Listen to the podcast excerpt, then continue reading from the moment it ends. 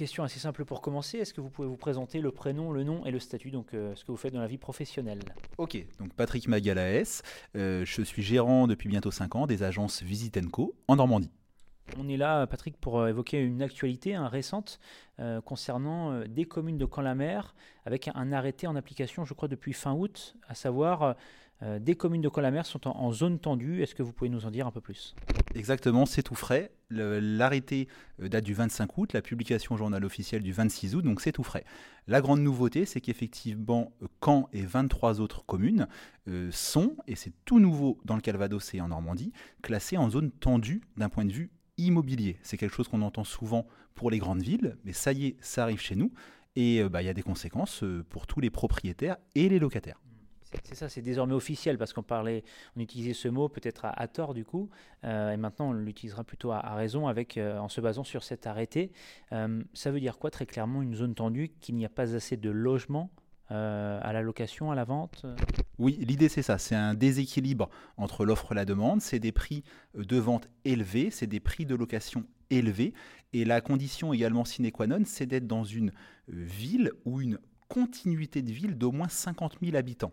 Par exemple, dans le Calvados, donc c'est possible évidemment à Caen et les villes qui touchent Caen, mais ce serait euh, impossible, même si on le souhaitait, par exemple à Courseul-sur-Mer, etc., parce qu'on est déjà trop loin de l'unité principale qui est la ville de Caen. Ça implique quoi une zone tendue? Quelles conséquences euh, très concrètement? Alors la première qui va concerner énormément de monde parce que ça concerne les locataires, c'est le fait que le préavis est réduit à un mois, même en location nue, au lieu des trois mois qu'on a l'habitude de connaître. Et ça, sans aucune euh, justification, sans aucune raison particulière. L'intégralité des locataires des 24 communes qu'on va peut-être citer un moment peuvent bénéficier maintenant d'un préavis réduit à un mois. Beaucoup encore vont continuer à l'ignorer.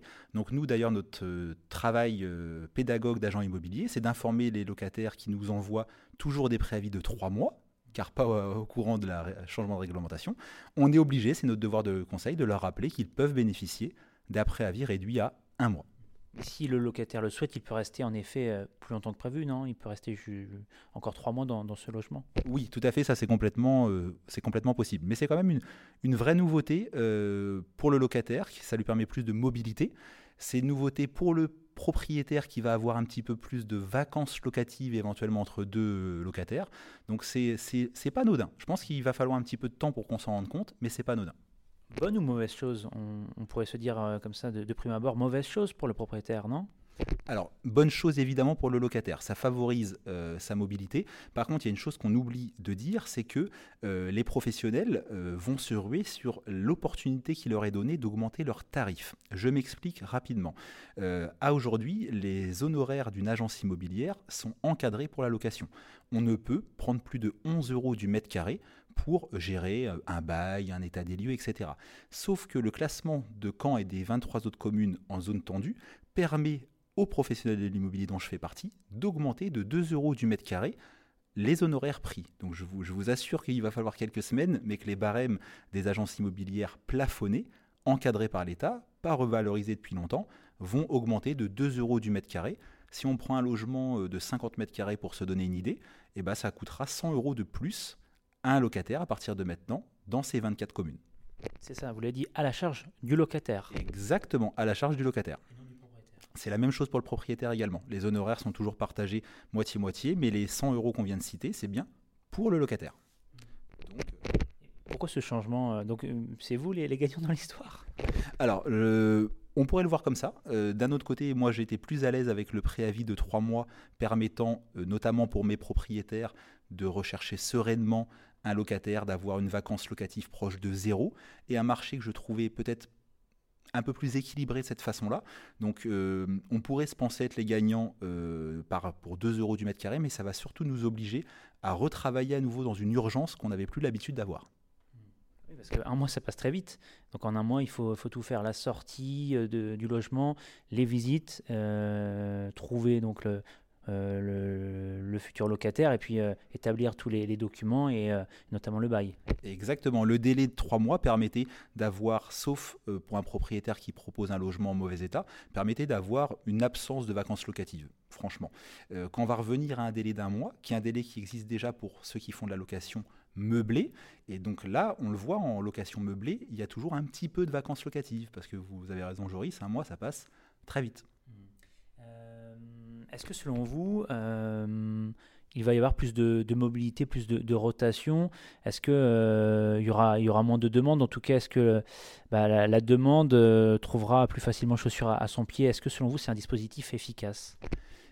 Oui et non. Efficace parce qu'on y, y voit bien l'intérêt de faciliter la vie du locataire et c'est normal. Non efficace parce que moi je le vois pour proposer des biens en location hors logements sociaux. Mais on le voit que l'État a du mal, euh, tout gouvernement compris, à, produire beaucoup de logements. Euh, mais pour produire du logement privé, ce qui représente la grande majorité des logements euh, locatifs en France, il faut qu'il y ait des particuliers des petits porteurs, comme on les appelle, qui achètent des biens immobiliers pour les louer. Et tout le matraquage qui se passe depuis quelques années, et notamment ce signal qui va dans, le mauvais sens pour le bailleur, bah, ne le motive pas à acheter. Donc je pense que d'ici un an ou deux, tout comme euh, concernant les, le rétropédalage qu'on a sur les dates liées au DPE, etc., je pense que d'ici un an ou deux, on se dira peut-être, ça n'est que mon avis, mais l'enregistrement fera témoin, en sera témoin, que c'était peut-être pas une bonne idée. Parce qu'on euh, voit qu'il y a une chasse au, logement euh, abritant des, courts séjours, très clairement pour le Airbnb. Là, le propriétaire pourrait se dire bah, je vais peut-être me lancer dans le Airbnb qui est plus rémunérateur et en raison de ce changement de délai de préavis. Oui, et là par contre c'est un des bons volets, je trouve, de, cette, de ce classement en zone tendue. Le classement en zone tendue, il a quatre impacts. Le principal, on vient d'en parler, c'est le préavis réduit, c'est celui qu'on voit le plus. Mais il y, en a d'autres. Il y a par exemple la possibilité pour les communes de majorer la taxe d'habitation de 60%. Alors certains des auditeurs vont peut-être se dire, la taxe d'habitation, ça n'existe plus depuis le 1er janvier. C'est vrai au titre de la résidence principale, mais ce n'est pas vrai au titre de la résidence secondaire et des gens qui louent leur logement sur justement Airbnb. Et là, on voit bien que ce sont eux qui sont euh, visés par le législateur en permettant aux communes de majorer, c'est pas anodin, de 60% la taxe d'habitation payée sur les résidences secondaires et notamment sur les logements loués en Airbnb. Mais ça, ce n'est pas pour toutes les communes, plutôt les, euh, les stations balnéaires, euh, les, communes dans lesquelles il y a beaucoup de touristes et, donc beaucoup de, logements Airbnb. C'est tout à fait vrai. Malgré tout, en fait, euh, ce serait une délibération communale. Donc les 24 communes qu'on citera peut-être après vont pouvoir, et souvent quand loisir est donné à une commune de générer des profits, et c'est normal avec toutes les dépenses qu'elles ont, elles le font. Donc euh, je, pense qu'il faudra attendre quelques semaines, mais que des communes euh, comme Caen, comme Hérouville-Saint-Clair, comme Mondeville, comme Fleury-sur-Orne voteront euh, justement pour éradiquer l'Airbnb, qui pour moi est plus un fléau qu'une bonne chose d'un point de vue immobilier, euh, prendront, je pense, cette mesure de, surtaxe de 60% de la taxe d'habitation. Les communes, est-ce qu'en effet on peut les citer? Alors, euh, Là, vous avez un, document avec deux couleurs. pourquoi? Du vert et, et, du, et du rose. Pourquoi? Oui, vous avez raison, vous n'étiez pas préparé, vous le découvrez.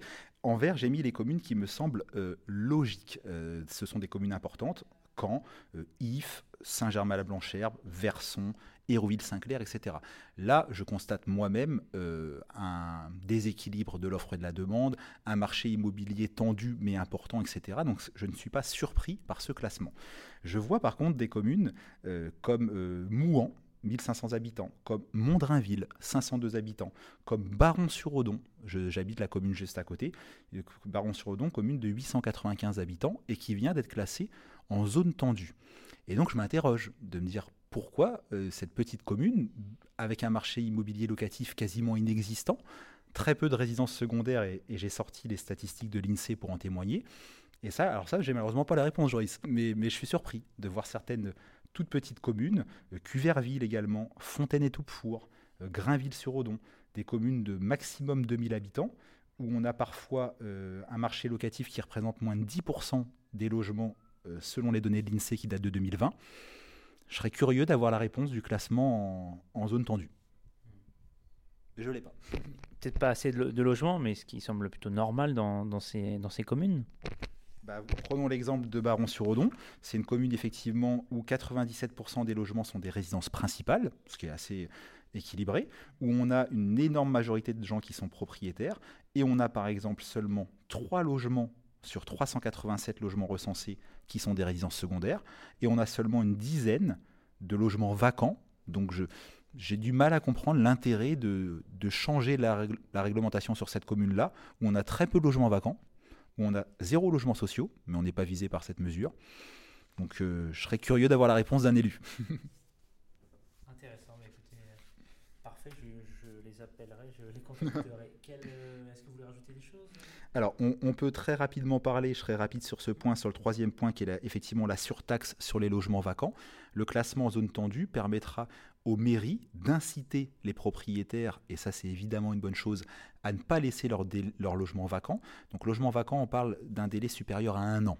On vous, euh, vous dispute pas parce que vous partez qu'un jour en vacances, on rassure les auditeurs. Mais passer un an, effectivement, il y a un impact. Donc possibilité de surtaxe des logements. Et surtout, bah, la deuxième mesure phare, c'est l'encadrement des loyers, où effectivement, sur les 24 communes qu'on vient de citer, euh, pour simplifier à l'extrême, un propriétaire ne pourra pas augmenter le loyer entre deux locataires, quand bien même il estime que les euh, que les, les, données du marché ont changé, que, que le tram est arrivé dans sa rue, que le quartier s'est embelli, et eh ben, il ne pourra pas, grâce à l'encadrement des loyers, augmenter le loyer entre deux locataires, sauf rares exceptions.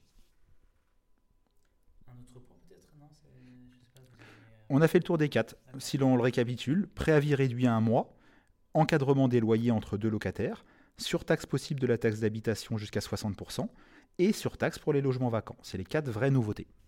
Est-ce qu'il y a d'autres zones tendues en Normandie? On imagine que oui. Non, il n'y en a pas. J'ai vérifié, même si c'est moins ma zone d'activité, il n'y en a pas dans le 61, il n'y en a pas dans le 50. Donc ce que j'appelle la basse Normandie, j'ai n'ai pas vérifié en haute, mais ce qu'on connaît nous auditeurs comme basse Normandie, il y a uniquement le Calvados désormais et uniquement les 24 communes qu'on vient de citer.